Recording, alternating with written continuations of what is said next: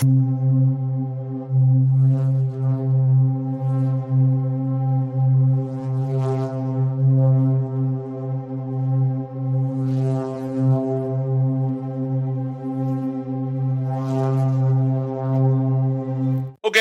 es la hora precisa, la hora exacta, la hora que nos convoca y por supuesto este capítulo no puede empezar sin esta claqueta, señores.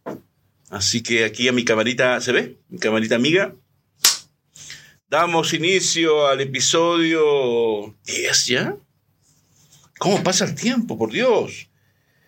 Muy bien, así que feliz y contento de estar en este estudio de Capital Rock junto a mi siempre respetado y muy querido Orlando Cisterna. Debo decirlo que en esta radio, cada vez que vengo, vengo feliz, vengo contento, porque la paso bien y porque tengo la libertad de poder, en lo posible, con altura de mira y con respeto, por supuesto, decir lo que uno piensa. Así que muchas gracias por estar ahí, mi querido Orlando. Muy buenas tardes a quienes nos están viendo a través de nuestras redes en Capital Rock. Estamos saliendo en YouTube Media, que ahí nos está viendo también eh, Milko, ¿se ve la imagen? Yo lo veo aquí usted clarito. Bien. Y yo me veo, bueno, muy bien. Estamos en Twitch, Capital Rock y bajo Chile. Estamos saliendo en nuestra comunidad en Facebook Capital Rock, eh, comunidad Capital Rock. Eh, en el día de hoy nosotros tenemos una, una serie de comentarios y sobre todo de mm, diferentes reviews que vamos a tener el día de hoy, pero antes de cualquier cosa, eh, estimado señor Palma, Dígame, eh, Dígame. vamos a... dígame. Porque se nos viene, no sé si llamarlo el miedo, Ah, pero qué bueno. pero antes de comenzar, vamos a, a ver un trailer de algo que se nos viene ahora. ¿Podemos ver ese tráiler? Podemos ver porque tenemos el, ¿La el permiso de BF, Distribución Chile, gracias a Camila Tumba. Nuestra querida Camila Tumba, un Y 7, como siempre. vamos a ver ¿Ah, eh, el trailer del concurso. Así. Así que eh, Ah, vamos qué a- bueno, qué, qué, qué lujo, ¿ah? Qué lujo. vamos a salirnos nosotros y vamos a dejar que el público vea este trailer de So 10, el juego. Volvemos al aire aquí después de ver este interesante trailer de So, el juego del miedo 10. Y nosotros aquí en Video Rock, en Capital Rock, ¿cierto, Milko? Que estamos al aire de vuelta. Ya, aquí estoy. Tenemos algo muy especial. No sé si ya tienes confirmada fecha y, lugar de esta avant premiere de El Juego del Miedo 10. Hace rato ya. Ya se sabe, Hace rato ya. hace rato. Siempre lo he dicho yo aquí en este programa. El próximo jueves 28 de septiembre a las 19 horas en el Cinemark del Mall Plaza de Espucio estaremos ustedes, los que ganen y, y este humilde comunicador, disfrutando de una función ultra especial y de estreno de lo que acabamos de ver.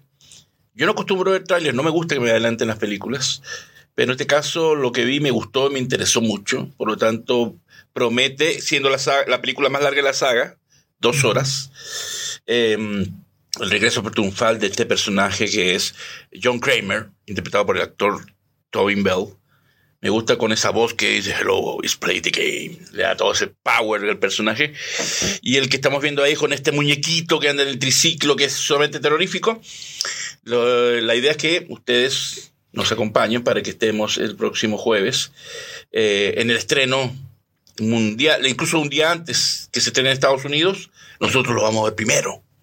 Así que, eh, cortesía de BF Distribución y de nuestra gran amiga de marketing, Camila Tumba, que es un 7 como siempre, nos están eh, regalando cuatro entradas dobles para que Cuatro ustedes- dobles significa que son ocho entradas. Ocho afortunados. ocho afortunados que dedos rápidos en nuestro canal, sigan nuestro canal de YouTube, dejen el comentario y digan yo quiero ganar con Video Rock o yo quiero ganar la entrada a la Van Premier y ahí nosotros tenemos plazo hasta mañana para que nos envíen su comentario eh, a través de nuestra página o ya sea en Instagram o se suscriban a nuestro YouTube y nos dejen un comentario. Es muy importante que se suscriban a nuestro canal de YouTube para que ustedes puedan ganar estas cuatro tickets dobles. Es un lujo. Es un lujo y es eh, Se lo recomiendo porque que, participen porque eh, realmente las funciones siempre es una sala premium que tiene buen sonido, buena pantalla. Se disfruta mucho la sala premium del, del Cinemar del Mall Plaza de Espucio. Y BF siempre nos atiende bien porque nos espera con cabritas, con bebidas. O sea, estábamos mejor que en la casa. Sí, sí, muy, muy, muy bueno.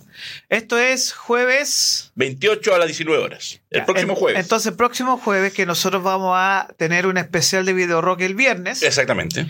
para, porque aquí nuestro estimado Milko eh, va a participar de, de esta Van Premier y está cordialmente invitado. Así que por favor, es súper simple. Suscríbanse a nuestro canal de YouTube, Capital Rock Media, y dejen un comentario en esta transmisión. Yo quiero participar o yo quiero asistir a la Van Premier de El Juego del Miedo X, Juego del Miedo 10. Y inmediatamente le van a pedir sus datos para que pueda eh, participar y ser parte de esta lista de la Avant Premier. Sí, nosotros necesitamos que nos eh, por interno nos dejen su nombre y dos apellidos y con eso basta. Ni siquiera necesitamos el root para que después estén ingresados en la lista de invitados y así puedan acompañarnos para que, y como dijo mi querido Orlando, el programa semana que viene se va a hacer bienes para poderles yo y darle mis impresiones en caliente el mismo día que se estrene en Estados- Unidos. Eh, hablar de, de Soul 10, que es una película muy esperada en lo que va de la temporada y en el año. Y, y bueno, esperemos que, que nos, que la disfrutemos eh, en una buena sala y, y en un horario bastante eh, cómodo. Así que a participar, a participar, Para es muy participar, fácil. esperamos su ganar. comentario. Yo quiero asistir a la Avant Premier de Juego del Medio X, Juego del Medio 10. Sí. Suscríbanse a nuestro canal de YouTube y con eso usted va a estar de manera inmediata participando. Bien, Eh, antes de continuar, nosotros vamos a, y por favor, vamos a estar reiterando este tema del concurso que lo tenemos aquí abajo. Eh, antes de continuar, eh, las opiniones vertidas en este programa no son Oh. exclusiva responsabilidad de quienes las emiten ¡Ah, caramba! y no representan significativamente el pensamiento de Capital Rock Media ni, ni de sus dueños auspiciadores ni sus representantes legales. Porque el día de hoy nosotros vamos a hacer un comentario sobre eh, un trailer, una película que les vamos a mostrar ahora el trailer, que es El Conde de Pablo Larraín. Así que eh, vamos a ver el trailer de esta película. Y luego vamos a eh, iniciar la revisión y los comentarios. Póngalo. Pongo. Póngalo. Qué mala No. imitación, qué mala imitación. No, no sigo. Eso suena más a un viejo degenerado, señor Palma. Ah. Pero por Dios, ¿por qué me mira a mí cuando dice viejo degenerado? Por Dios, ¿ah? Pero si usted, es un lolo, usted es un lolo, ¿cierto? Yo soy un amante de la vida, nada más. Ya, vamos con. eh, Un vampiro. No, pues no como el conde. vamos con el trailer de El conde. El Conde de Pablo Larraín, así que espérenos un par de segundos. Bien, estamos de regreso aquí en Video Rock junto a Milko Palma y vamos a ir con eh, los comentarios, ¿Hay comentarios? lo- su, su review Ah, ya. de esta película que es El Conde y por mientras vamos a estar pasando imágenes, así que puede comenzar. ¿Y para usted o y para yo?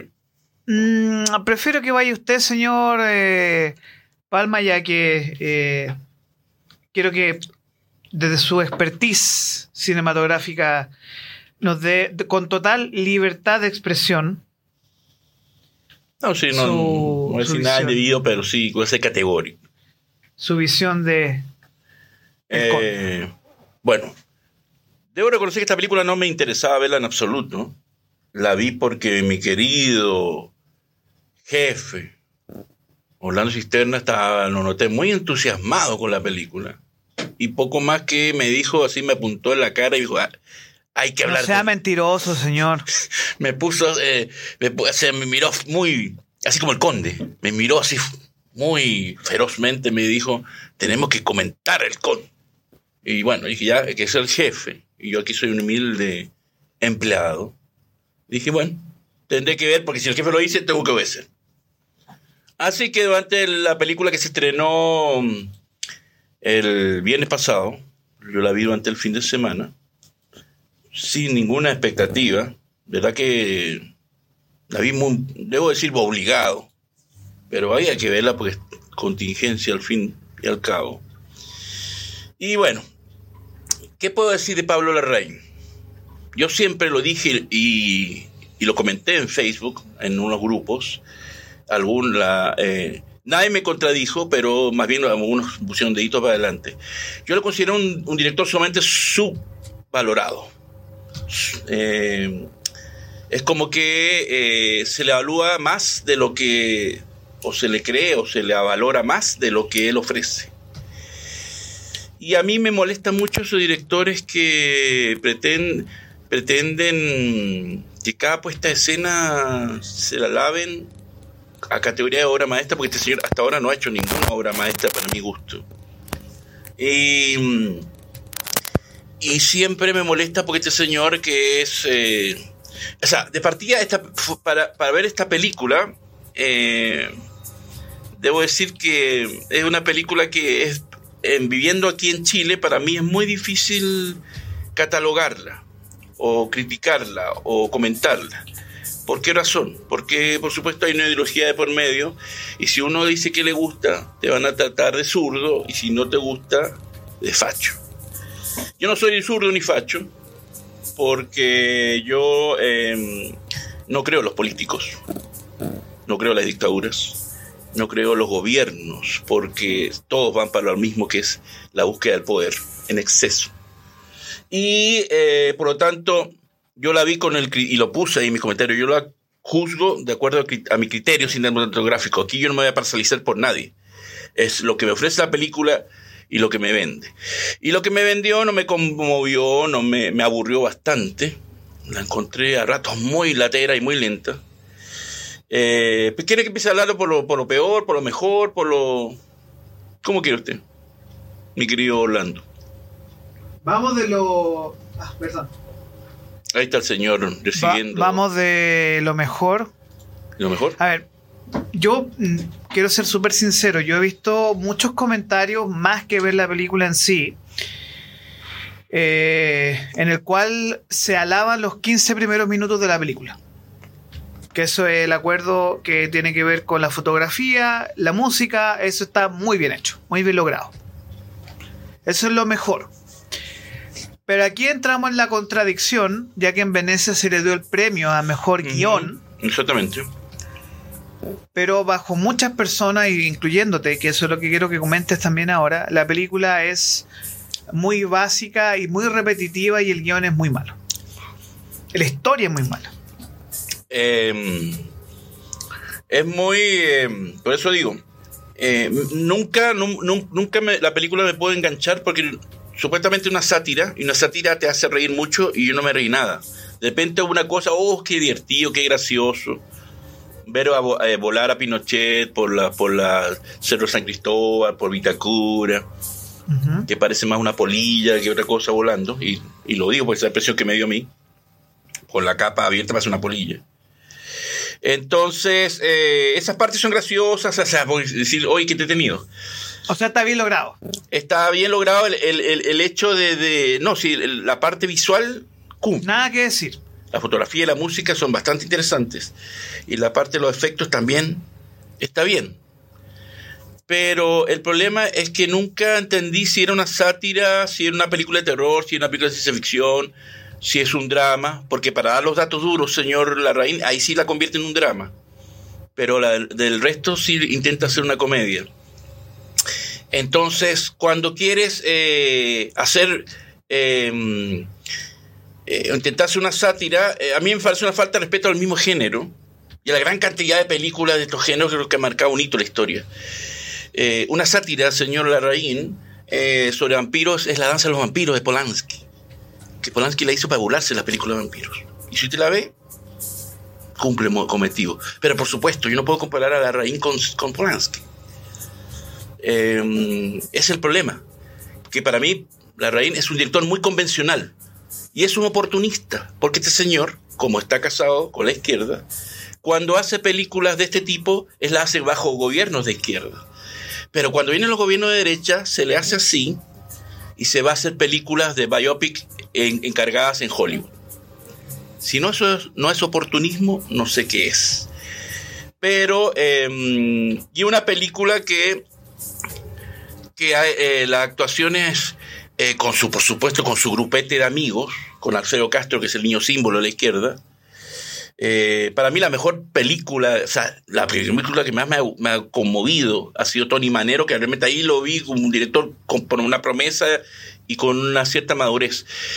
Pero cuando repite siempre lo mismo, siempre lo mismo, es agotador. Pero como es un oportunista y está casado con los gobiernos de izquierda, que por eso aprovechó la hora, pero no la hizo hace cuatro años atrás, me molesta ese oportunismo. Y ese aprovechamiento, ese hecho de, hacerlo con sus amigotes, que son todos los mismos que participaron en la campaña del apruebo y que participaron en la campaña del presidente, que, son, que están a esto aquí, que son todos de una tendencia como él. Eh, y que realmente faltó que, estuviera Claudia Di Girolamo y Pancho Reyes, nomás faltó ese grupito selecto de amiguitos que todos son de ese lado, y por supuesto, como hay que ser políticamente correcto y hay que ir por el lado que supone que son de los buenos, entonces todos tenemos que ir a, a, perrear por ese lado. Em, me molesta eso. Eh, la historia es bastante fome, floja. Los primeros 15, 20 minutos, con, 20 minutos con mi hijo, mi querido Orlando, eh, son acertados. ¿Por qué? Porque ahí nuevamente el señor Larraín vuelve a tomar prestado lo que hizo Neil Jordan en la entrevista con el vampiro, donde empieza a contar una historia con una voz en off y, y una historia rápida sobre los orígenes del personaje. Y ahí lo encontré que empezó bien la película. Pero por supuesto, eh, cuando empezó a entrarse en el personaje y repetir las mismas atmósferas que en otras películas, es encontrarse con más de lo mismo. Y como yo lo señor Larraín lo cuento un oportunista y, ahí está esa foto, ¿eh? parece una polilla volando, ¿verdad que sí? Y aquí están todos sus amiguitos. Por cierto, Marcel Tagle es vecino mío, ¿eh? así que si va a ver el programa, señor Tagle, pucha, disculpe. Siempre los vemos cuando usted está pasando su perrito por la plaza cerca de mi casa. Pero ahí están todos los amiguitos, todos los abanderados que estuvieron en el apruebo y todo, que por supuesto, eh, y ahí está el niño símbolo también. Eh, en vez de buscar otros actores, tiene que recurrir siempre al, séquito de amigos, que por supuesto son todos, la tendencia como lo dije. Entonces no hay una objetividad. Eh. Entonces no es una sátira, es un aprovechamiento del momento que por supuesto eh, este señor Larraín es igual como, y lo voy a decir, como el, presidente de este país, que aplican un discurso y, después dicen otra cosa. Esta película, en vez de lograr lo que querían supuestamente el gobierno de los 50 años, que era lograr un acercamiento entre todos, es una película que simplemente va a dividir más al país. Entonces, una película que le gusta a la mitad, al 50% del país, y a otro que va a odiar al otro 50%. Por esa razón es una, película, es una película llena de, de clichés, de lugares comunes, cuesta hacer esta crítica porque realmente, eh, no sé, eh, por supuesto, el León de Oro que le dieron en Venecia, mejor guion, es, un público italiano que no entiende nada, no cacha nada, ni se da cuenta de nada. Eh, y por lo tanto, em, me aburrió muchísimo. ya después, el, otra cosa, la película dura hora 50. Si hubiera durado hora 20, hora y media, hubiera sido mejor. Porque su hora, hora como media hora. El señor Larraín no, no, sabía qué hacer para alargarla. Y hay escenas que realmente no aportan nada a la historia. Y eh, así que es eh, muy agotadora verla porque es muy fome. Yo no sé quiénes son los, los, por supuesto, son de la tendencia de él, que la tildan hasta de obra maestra. Por Dios, obra maestra y muchas y no la equiparen y otros están diciendo que va a ser la quieren que sea la representante de, de Chile para los premios Oscar. Como lo hemos dicho en este programa, que no me extrañaría nada, que Barbie gane el Oscar a Mejor Película del Año, capaz que esta cuestión este proyecto, esta cosa fílmica, gane el Oscar a Mejor Película Extranjera. Si la ganó la Mujer Fantástica, que no tiene por dónde recibirla, porque si eso es un chiste, esta también no me extrañaría que se la den. Saben cómo es Hollywood hoy en día. Eh, y por último, por supuesto, me cuesta a mí equiparar porque eh, no puedo equiparar a un genio como Clint Eastwood con, con este editor convencional que es Larry. Porque Clint Eastwood hizo una película llamada Cartas de Iwo Jima y una que se llama Bandera de nuestros padres sobre la guerra del Pacífico, la Segunda Guerra Mundial y sobre el, el ataque de la y la toma de la isla de Iwo Jima Pero lo interesante del señor Eastwood que hizo dos versiones, una versión estadounidense y otra con versión de los japoneses, de los japoneses, japoneses hablado japonés. Y resulta que la versión estadounidense es muy buena, pero la versión japonesa es una joya. Y entonces él hizo una película en donde las dos ópticas se veían del mismo acontecimiento histórico. Milko, eh, ¿es posible comparar el Conde con Argentina en 1985? Es que Argentina en 1985 tampoco me gustó mucho, porque también es más de lo mismo. Ya. Eh, a mí la última gran película que vi argentina que podía ganar los que yo quería fue Relatos Salvajes, que la encontré notable. Pero a lo que voy con el comentario del maestro, y perdón maestro que lo, lo, lo remita, y no, quiero compararlo con este señor que hace cine convencional. Em, resulta que este señor fue, eh, hizo las dos versiones, a, lo que voy, lo que hizo Clint Eastwood. Pero yo sé que Pablo Larraín no lo va a hacer. ¿Por qué no hacer una película también sobre Allende con una sátira?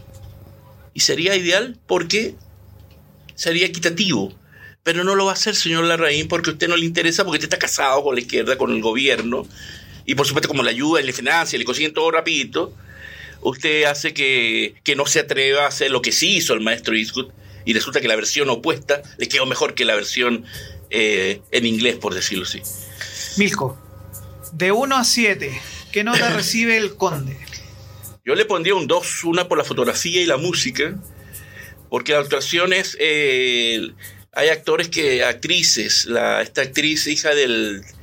Amparo Noguera. Eh, siempre es lo mismo. Eh, la otra también es siempre lo mismo. Es como que eh, no le ponen ningún cariño porque siempre actúan igual. Entonces es agotador siempre ver a los mismos actores interpretándose a sí mismo siempre. es insostenible, no tiene clímax, no cumple el papel que se le asigna. Y, eh, y lamentablemente se queda en el inicio. Los primeros 15 o 20 minutos son interesantes, después se va hundiendo más y más. Este señor, ¿cómo se llama el que hace de Pinochet? Eh, Jaime Badel. Eh, por eso digo, insisto, la fotografía sí es muy notable porque hay tomas que sí logra parecerse así de perfil a Pinochet o a la o a la señora Lucía, ¿no? sí, sería eh, se parece bastante. Bien logrado la fotografía, que es lo que realmente salva la película. Pero hay momentos que eh, yo creo que los dejó actuar, porque como son amigos, vamos a pasarla bien. Entonces no hubo una exigencia de, trabajar más el personaje, que hubiera sido interesante. Ahora, por último, si hubiéramos hecho la versión más seria, ¿verdad? Como, ha hecho la mayoría de sus cines, un cine más dramático, hubiera sido muy, muy buena película. Pero se fue por el lado, por supuesto, para complacer en este periodo a, la barra brava eh, y, bueno, quedar feliz ante todos, ¿no? Y ante su presidente y, su gobierno.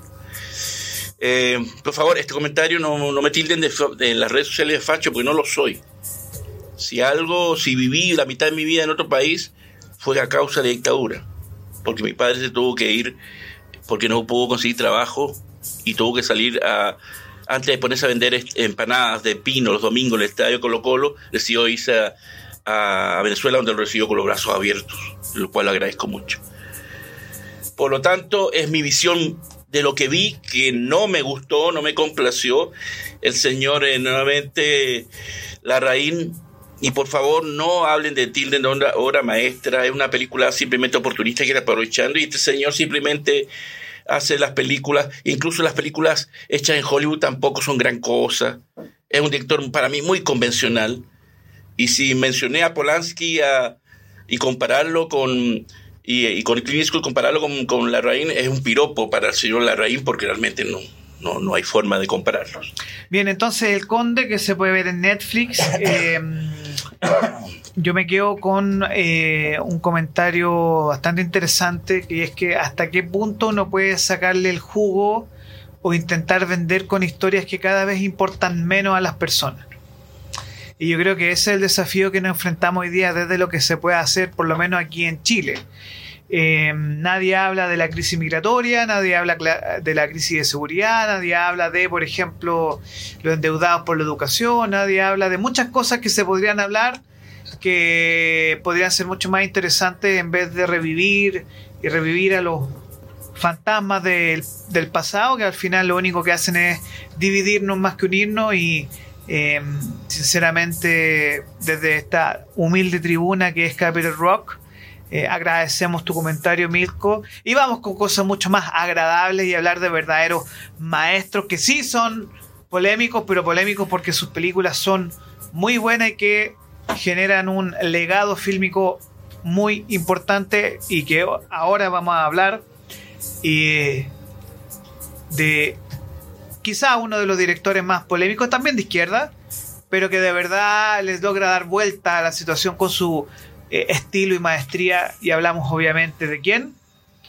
De uno de mis directores favoritos, que sí, es absolutamente izquierda, tan izquierda que le dedicó un documental llamado Comandante a Fidel Castro, así es Oliver Stone, que y ahí vemos una de mis películas favoritas, que, es una maravilla visual. Eh, este gran William Oliver Stone que cumplió el 15 de septiembre, 77 eh, años. Pero yo me quedo con la etapa que me gustó, que la vi muy joven, que fue la etapa de los 80 y los 90, donde hizo obra, algunas obras maestras y otras muy buenas películas, una tras otra. Asesino por naturaleza, que para mí, a pesar de lo violenta que es, es una gran, gran historia de amor. Eh, es una película donde él tuvo el chip libre por parte de Warner, y aplicó todas las técnicas que podía en ese momento. ¿ah? Año 95 hablo. ¿Viste? Guión, de Quentin Tarantino. Guión de Quentin Tarantino, que Quentin Tarantino. Guión de Quentin Tarantino, por si acaso. Que hubo una controversia porque él, el Quentin Tarantino, eh, Oliver Stone hizo sus licencias de este guion. Al otro maestro Quentin no le gustó y al final dijo que los créditos de la película le pusieran solamente como historia porque habían manipulado su guion y, no le gustaba cómo había quedado. Pero mm, yo no sé qué más violenta puede haber hecho Quentin Tarantino porque Oliver Stone es un director que también es muy agresivo en su cine. Y en esta película, desde el minuto uno, la violencia es la que lo lleva totalmente. Pero me conmueve porque eh, esa violencia es porque estos dos personajes eh, establecen tan, un amor tan poderoso que, y que hay una escena donde ellos tienen su propia boda el, al, sobre un puente, que es una escena muy romántica. Dentro de toda la brutalidad de la película, es una escena muy, muy romántica y es una de mis películas favoritas de la cual adoro y respeto mucho. Lamentablemente, este gran director después del 2000, eh, ya, claro, con ya la genialidad fue tan grande que obviamente se podía permitir el, empezar a hacer películas muy malas que las hizo. Porque el 80 y el 90 era solo grande, un, era solo un gran ex, grandes éxitos que hizo. Em, es raro ver a. Es raro ver a Woody Harrison con pelo. bueno, eh, él empieza con mucho pelo y después se, se corta todo durante la película. Eh, en esa época que Robert Downey, muy, muy lejos de ser Iron Man, era un buen actor hay que decir que Peso en Medianoche, ya Oliver Stone era un connotado guionista. Ah, había ganado el Oscar por esta película esta que de Alan Parker, ¿cierto? Sí. Esta película es muy brutal, por Dios. En Turquía, ¿cierto? En la cárcel turca. No, esa película es brutal. Ojo, que es muy buena. es muy buena, pero si no la ha visto, es brutal. Prepárese a ver lo que, lo que es cruda, es cruda. Es muy cruda, es pero muy real. Y, y muy buena. Y muy despiadada. Eh, es una joya y aquí Oliver Stone gana el Oscar al mejor guion, guion por, eh, por esta eh, mejor guion adaptado del año 68. Por lo tanto, ya venía siendo célebre en Hollywood al respecto. le recomiendo esta película también, ¿ah? si no la han visto, es todo, todo en la película es muy bueno. Pero es una película que hasta el final, hasta el último minuto, te tiene atrapado. Atrapado y emocionado. Aquí ¿Por qué tenemos a Michelle Pfeiffer acá? Woody Harrison aquí está sin pelo, ¿eh? Sí, sí, la anterior que teníamos, pero aquí tenemos a Michelle Pfeiffer. Sí, ¿por qué la tenemos ahí? Porque eh, mi querido Oliver Stone es el guionista de esta gran de esta otra gran joya. Sí, señor. O sea, es un muy buen guionista. Excelentísimo. Él trabajó con grandes directores porque empezó siendo un gran guionista.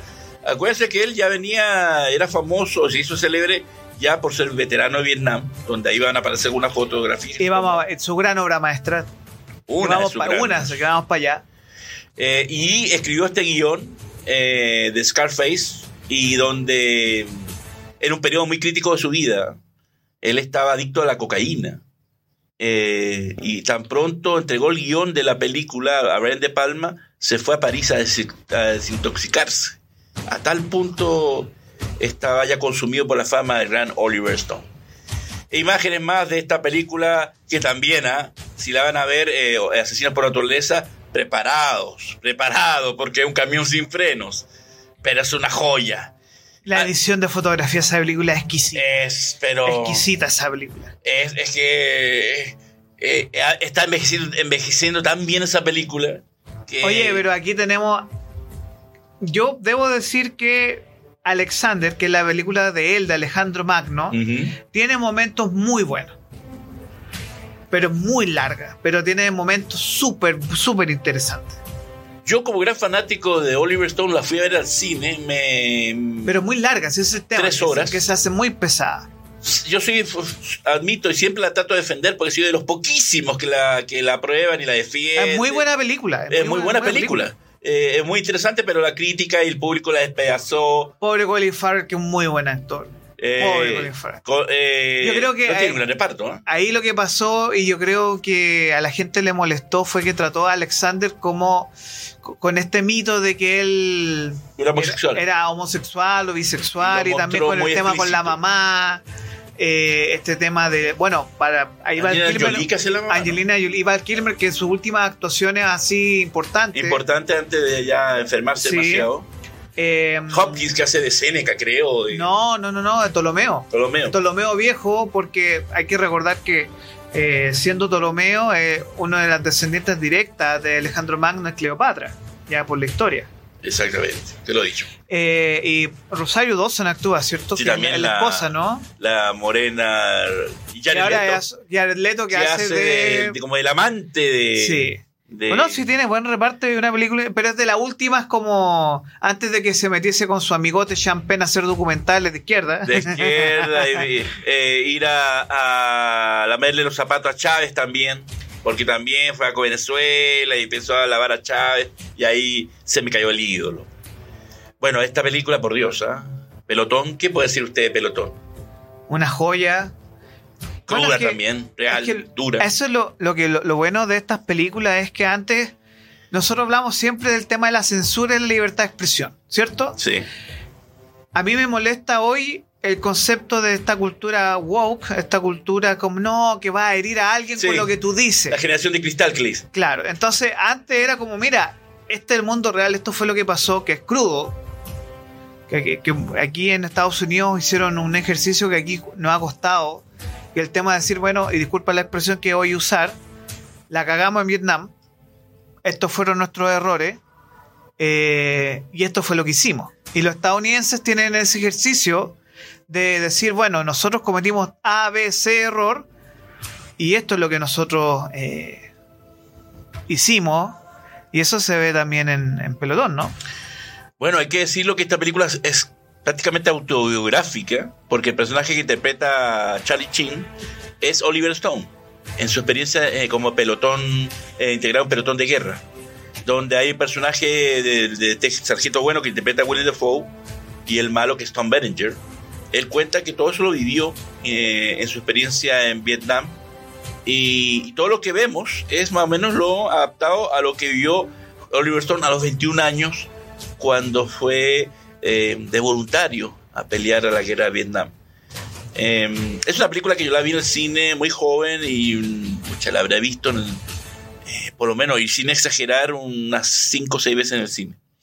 Porque son esas películas que llegan en los momentos de, mi vida, que estoy eh, hambriento de aprender cine y me llega esta joya con unas grandes actuaciones, con un gran trabajo visual, con una dirección sin contemplaciones siempre lo he dicho que, que eh, eso es lo grande de Oliver Stone, que se la juega y es atrevido. Porque como esa escena cuando saltan la villa vietnamita y en esos años mostrar la escena como un sargento estadounidense, y eso obviamente impacta a la opinión pública, eh, sobre todo estadounidense, le apunta con una pistola a una niña de 5 o 6 años, en la, la 100 es muy fuerte. Pero es lo que Oliver Stone eh, así como Coppola dijo en Apocalypse Now, esto es Vietnam, esto es lo que viví. ahí estamos viendo Gran Al Pacino, por Dios, ¿ah? por Dios, si alguien en Hollywood me escucha, no, pero Pascal, ¿ah? no, pero Pascal para la versión nueva, gracias. Eh, eh, ahí está el gran Charlie Chin en esas buenas actuaciones que tuvo. Claro, si estás bien dirigido por un maestro, tienes que actuar bien. Y, eh, y, ahí están los detalles, como el trabajo de, las, los cascos, donde ellos escribían sus reflexiones y sus visiones de la guerra.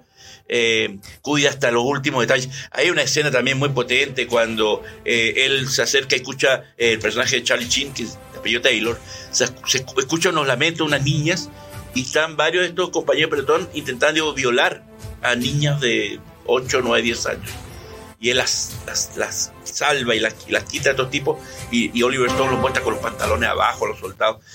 Es una película que, está ahí para decir, escucha, donde, eh, eh, donde Oliver Stone eh, critica a la, a, la, opinión pública, al gobierno, pero también se hace un, una autocrítica de lo que el, ejército y sus compañeros de, de batalla hicieron incluso él también eh, es muy autocrítico por lo que hizo cuando tenía 21 años. Si no han visto Pelotón, estaría para casa. Es, si es, siempre va a ser entre las tres películas bélicas de la historia del cine que toda encuesta han hecho, Pelotón está integra ese, ese tridente. Bueno, Scarface, lo he dicho nuevamente. Si Denzel Washington se negó por no, ¿verdad que en serio? Yo lo digo en serio, no lo digo por molestar eh, ya dijimos que Oscar Isaac es nuestra sugerencia. No, Pedrito Pascal, por Dios. Ahí está el gran William Defoe con su primera nominación al Oscar como actor en el parto. Johnny Depp también aparece ahí. Muy jovencito, a su papel con muy pocos diálogos, pero ahí estuvo Johnny Depp también aportando lo suyo en varias escenas. En medio del rodaje ahí en Filipinas, donde se hizo eh, Pelotón. Y bueno, esta película también es una de mis favoritas. ¿eh? ¿Usted la ha visto, mi querido Orlando? ¿Qué podemos decir de Nacido el 4 de julio?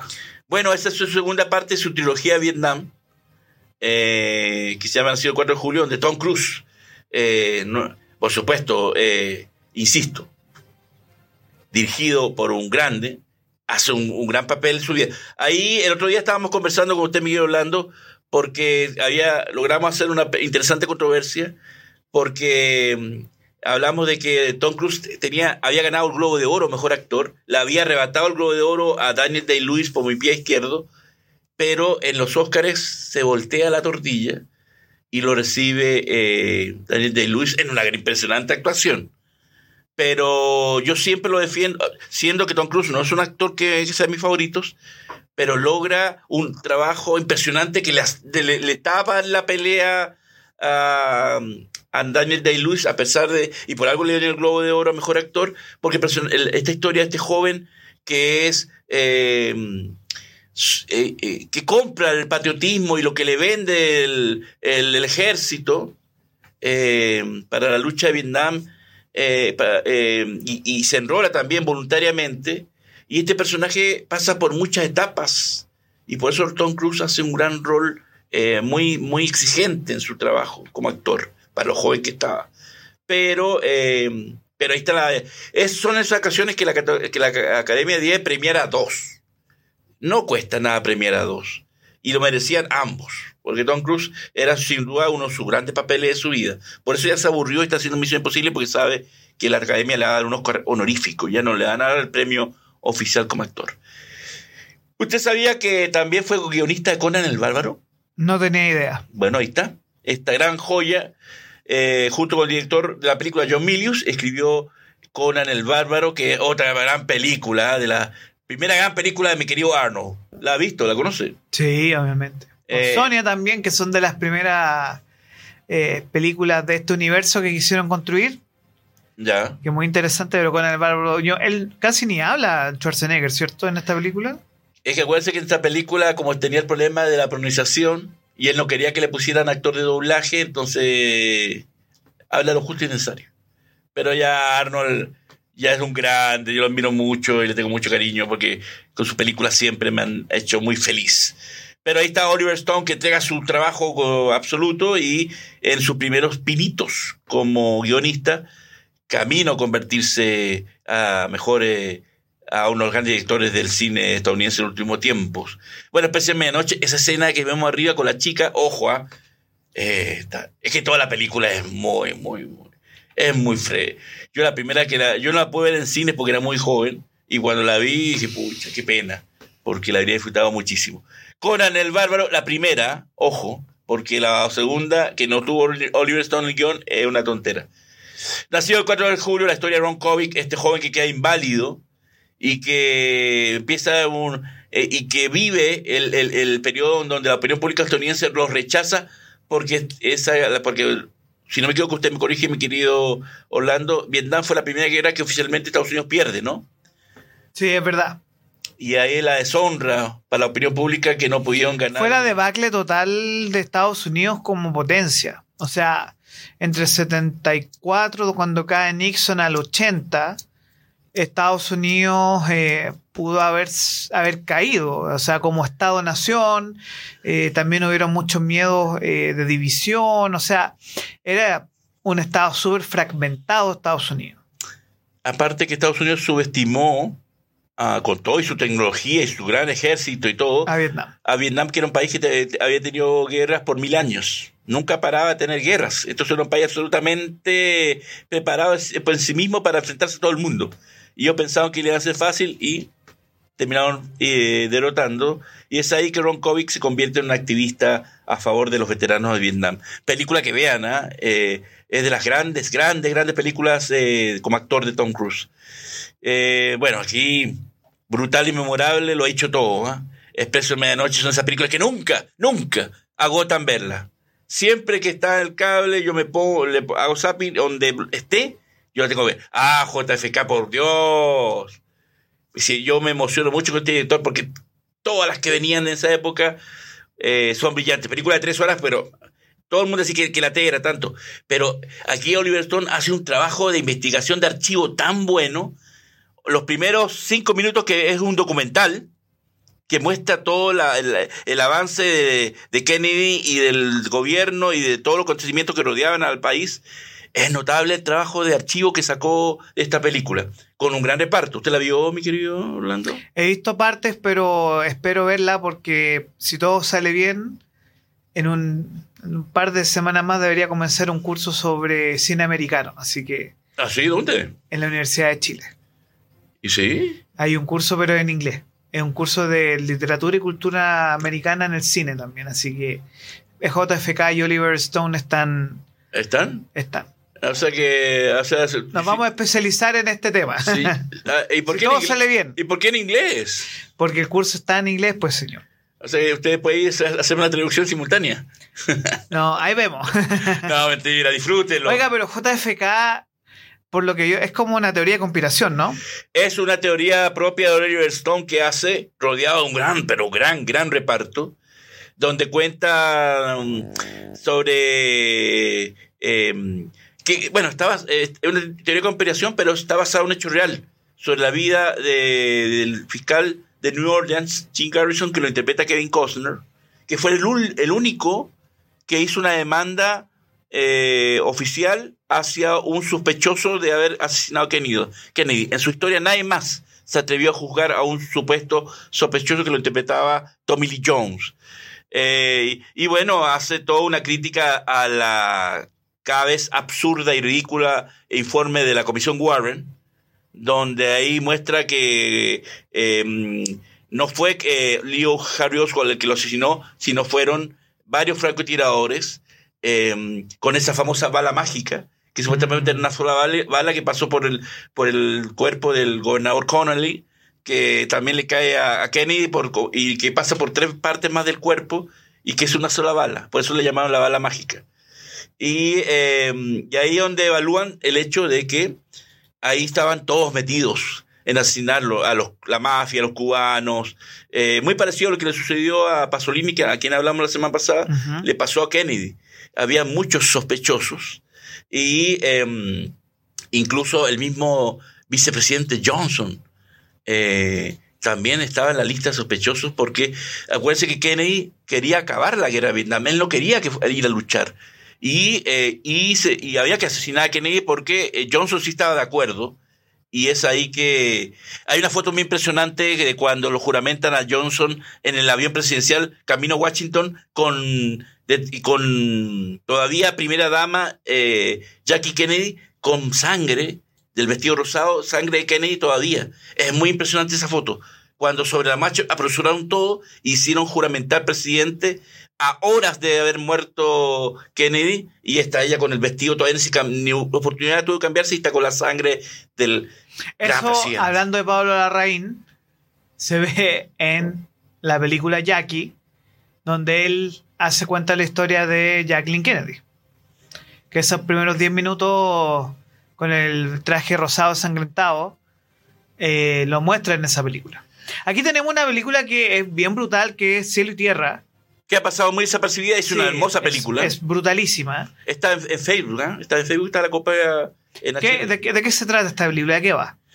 Este es la última parte de la trilogía de Vietnam que quiso hacer Oliver Stone con música de Kitaro, ese gran músico asiático, eh, y que cuenta la versión eh, vietnamita de la guerra de Vietnam, cuando esta chica se, se casa con un oficial de la Infantería Marina de Estados Unidos, interpretado por el gran Tommy Lee Jones, y la hace ir a vivir a Estados Unidos, haciéndole la vida más terrible que lo que vivió cuando estuvo en Vietnam en la guerra.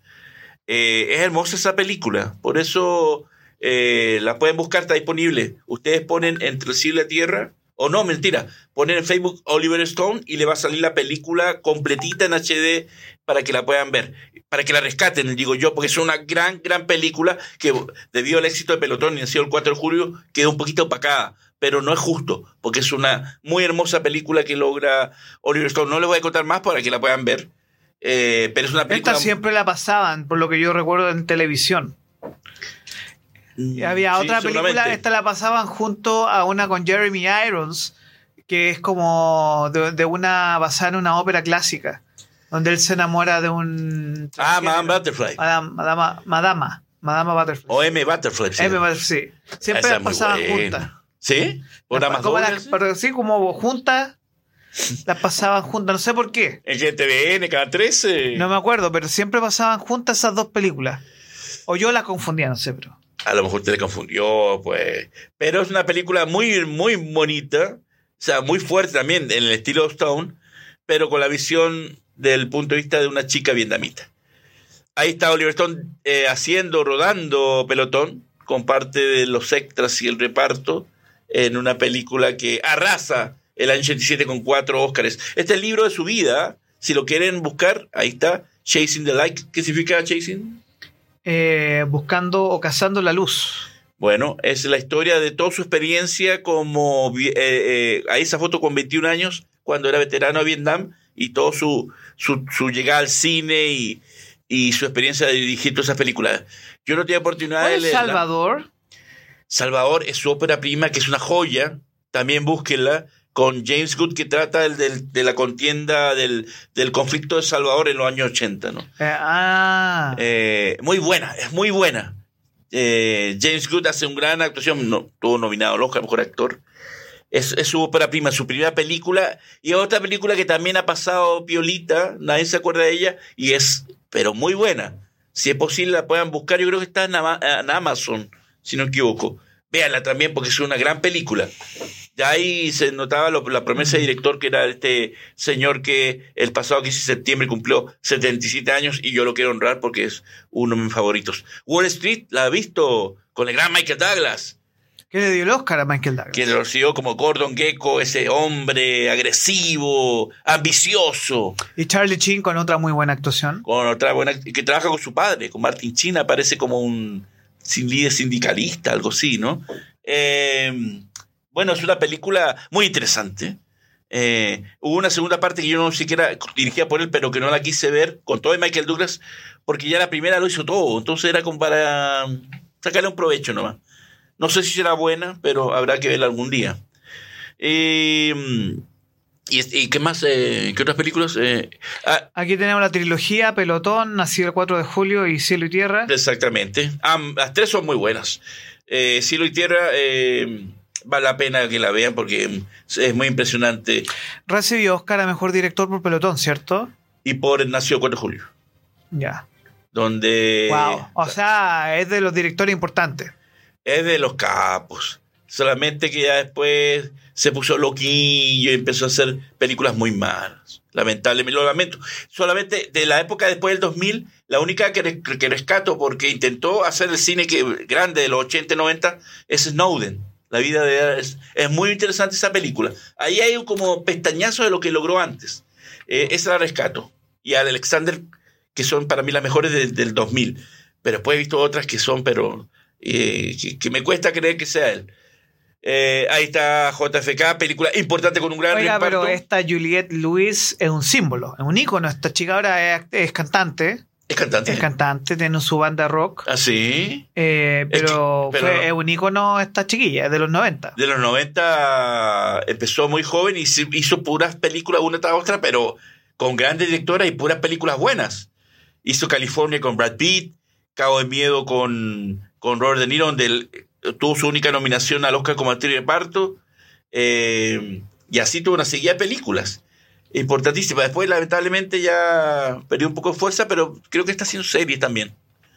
Esta, si no la han visto, es muy, es muy estilo de dimensión desconocida, ¿eh? Your Turn. Nixon, ah, esa también es muy buena con Anthony Hopkins. Sí, eh, Aquí se las manda. aquí se las manda. eh, película 95, donde eh, eh, cuenta la historia del presidente republicano eh, con el gran Hopkins. Ya sé cuál es. Él hizo la de Bush, ¿cierto? Sí, también. Que También, ¿qué otra? trilogía Sí, de presidentes. sí, esa de Bush también es muy bajita. Eh, Pero la actuación de Robert Perlman es muy buena. Eh, claro, ahí, ahí también intentó hacer una comedia y burlarse Sí, de... de Bush. Pero aquí Nixon lo muestra como un tipo súper atormentado y de poca... Muy inseguro. muy inseguro, muy No, poca- paranoico. eh, y de poca personalidad, como que era manejado por todos. Y era un tipo así como muy miedoso, muy eh, eh, poco confrontacional. Lo muestra como un tipo muy débil. Pero Hopkins es un grande y es una gran película. Ahí donde muestran, eh, en, Nixon, muestran cuando los, los, petroleros, los grandes petroleros, empresarios de petróleo en Texas, los llaman a Nixon y les dicen, interpretado por Larry Hackman, el JR, eh, como uno de los grandes empresarios de la industria petrolera, le dicen a Nixon que él tiene que eh, ordenar que eh, derroquen a Allende, porque era un peligro para, para la- la exportación petrolera y para, para los intereses de estos empresarios. Y casi que es un encargo del empres- de los empresarios poderosos de Estados Unidos que mande a asesinar a Allende. Ahí sale Nixon, muy interesante. Eh, los como siempre, Oliver Stone, un grandioso en sus guiones. ¿no? Ahí está joven, ahí está en Vietnam, ahí cuando ganó el Oscar como por, eh, por Espeso Medianoche. Es un capo, es un maestro, pero es chavista también, así que ahí, ahí- ahí la, la. Las contradicciones de los grandes. De los genios, pues. Ahí está feliz con el Globo de Oro que también recibió por el precio de medianoche. Es que ese señor en los 80 y los 90 la hizo todo. Ahí está. Eh, se, se burlaron mucha gente por el color de pelo rubio de Colin Farrell. Eh, la- eh, las críticas. Y también se, se burlaron mucho de Angelina Jolie por el acento que le puso a su personaje. Pero yo la defiendo porque es una muy buena película. Es para pasarla bien, sí, la película. Y es fuerte la película. Claro, porque como, como es su estilo. pues. Ah, la del World Trade Center. Y esto está con Nicolas Cage que hace los bomberos, ¿cierto? A mí no me gustó, ¿ah? No sé usted qué dirá. La pero- encontré ahí nomás. pues, la- demasiado como que sosa. Muchísimo. Eh, sí, porque la, la película empieza bien cuando hasta cuando se caen las torres, es- esa parte es muy buena, pero empie- empie- empiezan a lucubrar que se le aparece la Virgen María y que todo, y entonces ahí ya la, la mato. Así que, y esa es una de las tantas, para mi gusto, películas muy malas que ha hecho Oliver Stone. Estas cuatro son un ejemplo, y esta, donde este señor del que está eh, con Canoso en la sierra es el verdadero Ron Kovic eh, que interpretó Tom Cruise también. ¿ah? Así que ahí está esta chiquilla en esa escena del principio, en blanco y negro, que empieza a bailar muy sexy, pero después le da una paliza a un tipo, a punta de pi- puñetazo. Es muy notable esa película, por Dios. Asesino por naturaleza, yo no me canso de hablar por ella. Y por eso digo, e- eso es lo interesante, que hay brutalidad, pero el, amor y la historia de amor es tan grande de esta película que es tan romántica como cualquier otra. Nixon. Eh, esta es la que digo. Eh, Para mí la última gran película que ha hecho. Snowden. Eh, con eh, Joseph Gordon Levitt como Snowden. Es bien interesante la película y ahí intentó rescatar su estilo que tanto lo llevó a hacer grandes películas y hace una película bastante decente. No llega a la genialidad de sus otras, pero a excepción de las películas anteriores que eran puras tonteras que estaba haciendo, se dio cuenta que estaba dando puro jugo y dijo, vamos a hacer una película decente. Ahí está Ron Covey con Nacido el 4 de julio. del ¿Verdad que 89. este compadre hizo la película de los Doors? po? También, pues, este es señor muy era- buena. Que era, era amigo de Jim Morrison, po. si no me equivoco. fueron juntos a Ahí la escuela estamos. de cine. Fueron justo a la escuela de cine con Jim Morrison. eh, y donde Val Kilmer hace el papel su vida, que no entiendo cómo no lo nominaron a Mejor Actor, no entiendo todavía. Es el que gran no papel. es Val Kilmer, es Jim Morrison. Yo, esta película la vimos con Bárbara. Por y dije, este Dios. compadre no es. O sea, Val Kilmer no es Val Kilmer, es Jim Morrison. Este, yo siempre he dicho que esta película es la que mejor escenas de concierto ha hecho, he visto en mi vida.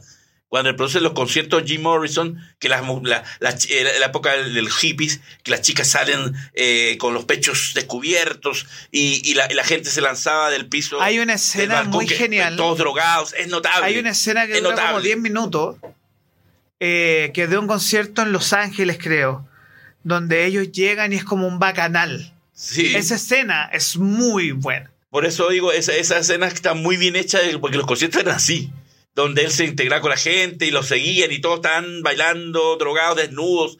Es notable esta película y esa escena, no hay mejor escena de concierto que los Doors. Y, y ahí mi querido Val Kilmer le robaron la nominación al Oscar, porque hace el papel de su vida y, y, y en esa seguidilla de películas de donde Oliver Stone no, no se cansaba de hacer películas tan buenas. Ese mismo año hace esta película de JFK, que si ustedes quieren enterarse más o menos de mucha información que en ese momento no se sabía y que Oliver Stone la desclasificó, vean JFK. A- Así por naturaleza, que es una de mis favoritas. Yo siempre he dicho que yo, eh, por momentos quiero en mi vida disfrutar de eso, como de ese amor que tenían ellos dos y conseguir una Mallory y salir a hacer locuras. Y no me importa que digan el resto, pero como lo hicieron ellos. Y ahí está el amor verdadero. Salvador, que es una gran obra maestra, su película eh, eh, eh, primera, ópera prima, con Jane Belushi, que es este actor que puede hacer comedia y drama por igual, porque está- es mejor actor que su hermano. Y el gran James Good sobre esta historia del, del periodista, de este periodista que, que fue a cubrir Salvador y todo, todo, toda la, la contingencia en los 80 que fue tan terrible. Eh, y una historia bien, bien también muy fuerte, eh, con un final también que uno lo deja pensando como muchas películas. Charlie Chin, eh, que esta película fue la que lo lanzó a la fama. Esta escena muy notable, ¿eh? la escena casi el final. Eh, y hay un trabajo, ¿eh? eso, eso me gusta, cuando hay un trabajo concienzudo de, de- de buscar los detalles, de como pelotón, que es muy, muy interesante. Wall Street, donde ya un Michael Douglas merecía ya un Oscar hace rato como actor. Acuérdense que Michael Douglas recibió primero como productor muy jovencito Sí.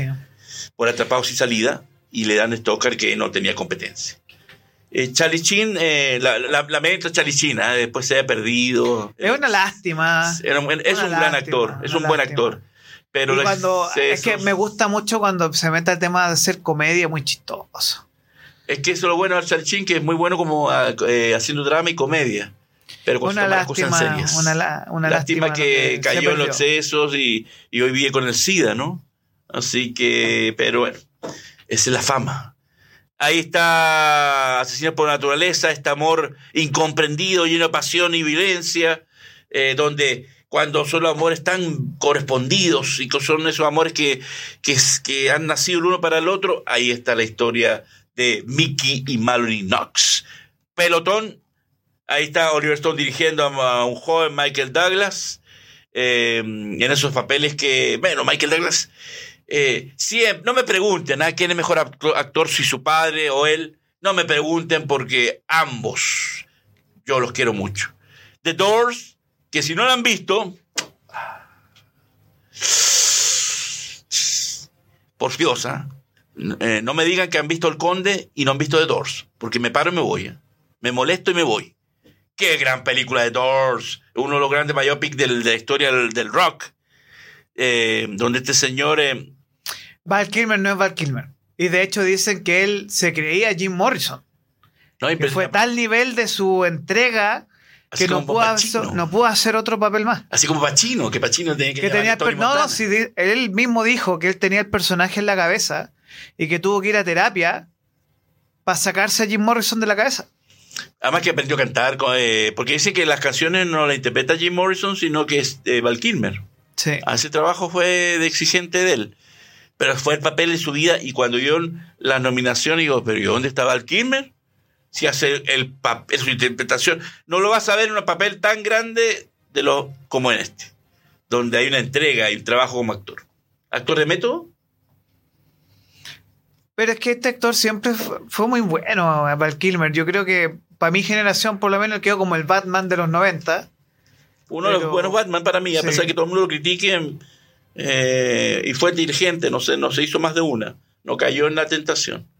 Por eso, por eso me molestó mucho el- la aparición, claro, el, todos, todos tenemos que pagar cuentas, ¿no? Me molestó mucho la aparición de Top Gun Maverick. Ahí como que Tom Cruise se aprovechó del, del, de lo enfermo y de, y de sacarle provecho para mostrar una escena eh, así como para hacerla muy nostálgica y sin embargo eh, eh, Val Kilmer estaba muy enfermo, pero tenía las lucas fueron buenas y bueno, y Mm. todos tenemos que pagar eh, gastos, ¿no? Todo. Y Val Kilmer no, no está trabajando. Hay un documental muy bueno que les recomiendo que se llama Val, no sé si lo han visto. Es brutal, porque sale la hija y... Y todo filmado por él, en Sí. primera persona, porque él en los rodajes iba llevaba su cámara y video y se grababa. ¿Él lo vio? ¿Sí? Vi partes del documental, pero lo tengo pendiente. Mira, aquí tenemos un comentario de Bárbara. Dice, es súper buena de la película de los Doors. Sin embargo, me pareció que debieron darle un poquito más a los otros miembros de The Doors, a pesar de que Jim Morrison era el más llamativo. Bueno, eso tiene razón porque la película se llama Doors, pero si hablamos de los Doors, Doors ¿dónde remitimos? Jim Morrison. Eh, es tremenda. a pesar- Yo vi una versión que dura como tres horas, que es una versión del director y que eh, hay unos juegos diabólicos también con una chiquilla, unos rituales medio satánicos. bueno, que con esa actriz, con esa chica que es una periodista, se casa. Sí, Y la, y la escena, la que hace esa sacerdotisa, es la verdadera que se casó en esos rituales con Jim Morrison. Es la verdadera que conoció a Jim Morrison. Y aparece en la película. Eh, que se, se casan desnudos y se sacan, y se sacan sangre, algo así, ¿no? sí, es bien, bien fuerte. Nos quedan cinco minutitos y vamos a dar una pincelada para dar cierre aquí a señor eh, Oliver Stone. eh, al cual agradecemos sus películas, la historia, aunque sea un poquito chavista, señor, y... que Nadie es no- perfecto. Nadie es perfecto. Nadie es perfecto. Vamos a hablar de una pincelada, cinco minutitos, Ya. de películas de amor.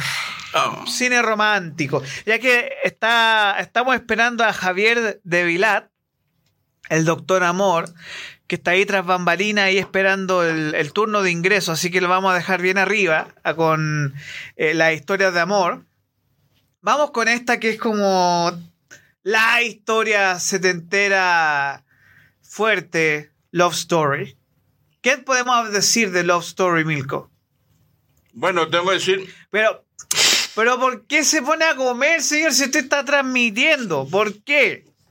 porque me siento como en mi casa. Y en mi casa, mientras Sí, hablo, está, está bien, señor, pero eh, estoy cómodo aquí. ¿qué podemos decir de Love Story aparte de esa canción melosa que hasta el día de hoy la gente... Mejor no. No, mejor no, no. bú- Búsquenla en Spotify, la versión de Francis Lay, que ganó el Oscar a Mejor Canción para la película. Bueno, esta película, eh, yo era muy chico, yo no la podía en cine, pero mi hermana la vio y para ella le marcó mucho y me acuerdo que, que el día que fue al cine llegó, pero casi que deprimida y tanto llorar. Y la película que lanza la fama Ryan O'Neill y Ali McGraw, como esta pareja, mm, que era, era la historia hoy en día es como de muchos clichés porque es el chico bonito de, de dinero, de familia aristócrata y es la chica pobre, que tiene familia humilde, entonces las diferencias sociales y los padres no querían que estuviera porque ella no tenía dinero y entonces después ella sufre una enfermedad y no me cuento más para que se tema. Y tema musical le pone todo el power para que todas, todas lloren. Eh, es muy bonita la película. Ryan Reynolds siempre ha sido un gran actor. Por algo Kubrick lo eligió para esa joya que algún día tengo que hablar en detalle como Barry y, y cómo se llama, y una historia muy triste, llena de amor, como tienen que ser las películas, porque el amor, el amor, el amor a veces es triste. Cuando, y, y, y cuando hay, se da todo para que sean felices, pero siempre hay un obstáculo, como este paso, esta cosa, la diferencia social, porque ellos eran estudiantes de la universidad y se conocen ahí, y es un flechazo instantáneo. Pero como la chica eh, era de condición humilde, entonces los padres de él se oponían porque eran de magnates. Pero muy bonita la película y, la pareja formó una gran química que hizo que la película fuera muy exitosa a nivel de taquilla, eh, que ganó el Oscar a Mejor Canción y que, mm, el, como dije, recibió siete nominaciones a, a Mejor Película, por lo tanto, a, a, siete nominaciones para competir en diferentes categorías, por lo tanto fue la película de, de, los, de, de esa década, inicios 70. Dígame. Cinco minutos. Cinco minutos. Sí, pues pensé que me estaba saludando. Ahí estamos la foto de eh, como están ahora, ¿eh? ambos, Ali McGraw, que fue el gran amor de Steve McQueen, que es uno de mis favoritos de todos los tiempos. Eh, amor, eh, esta es, ¿cómo se llama? Orgullo y Prejuicio. Yo no la he visto. Lo que pasa es que esta actriz Kira Knightley no me gusta porque siempre es Kira Knightley. No, siempre es ella. Entonces no, siempre te, se interpreta a sí mismo. Este es uno de los fetiches para las películas románticas. O sea, no hay, no hay, yo no conozco chica que no la haya visto y que no le guste. Eh, pero yo no la he visto porque esta película sí, insisto, ella me, me, agota mucho verla porque siempre en todas las que la he visto es ella. Entonces no, no aporta nada para mí como actriz. Oh, pero aquí me pusiste una, una que merece un capítulo casi completo, yo por lo menos. Es. Yo sé yo cuál, sé cuál es. Yo, si tú y yo sabemos. Eh, por Dios, pues. Los puentes de Madison Esta película. o The Bridges of Madison County, que es el nombre en inglés, que yo no conozco mujer que no haya llorado con esta película y que haya sentido la empatía por el personaje de Meryl Streep. Que dicen que el libro él es mucho más bruto, mucho más macho, mucho más machista que lo que se muestra en la película que un poco suavizó el personaje de este fotógrafo. Eastwood. Eh, Eastwood. Maestro, po. Pero eh, es, no, no, va a dejar indiferente a nadie y la historia está muy bien hecha. O sea, es, es preciosa la película. Y una película brutalísima. Una película brutalísima. Y para cerrar este capítulo de cine romántico, yo creo que dejamos arriba, arriba, arriba. Dejemos arriba, eso como una abre boca. A, a, porque si usted no ha visto Los Puentes de Madison.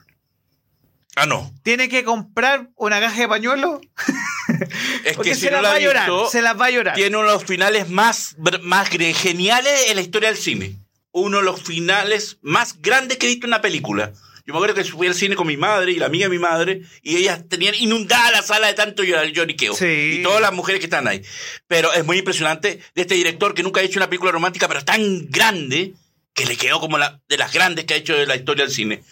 Y, y Meryl Streep con una actuación espectacular. Que no era de las primeras actrices ah, convocadas. Eh, la madre Eastwood le dijo, mira, ¿por qué no busca a Meryl Streep, que es la actriz indicada? Le hizo caso y ahí está el resultado. Y Pero- la química de los dos. eh, Es que vamos a dejar esta aquí, la vamos a dejar para Sí. el próximo porque hay que hablar sobre el final y sobre el contexto de, de esta mujer que estaba felizmente casada. pero, no, Pero- dejemos ahí, dejemos ahí. Dejemos pero- el pero. Dejemos pero- el pero. No sigo más. O sea, la pregunta. eh, vamos a conectarlo esto con, la peli con el capítulo de Doctor Amor, Don Amor Capital, porque muchas veces uno cree ciertas expectativas, ¿no es cierto, Milko? ¿Está bien, doctor? ¿Qué le pasó, señor?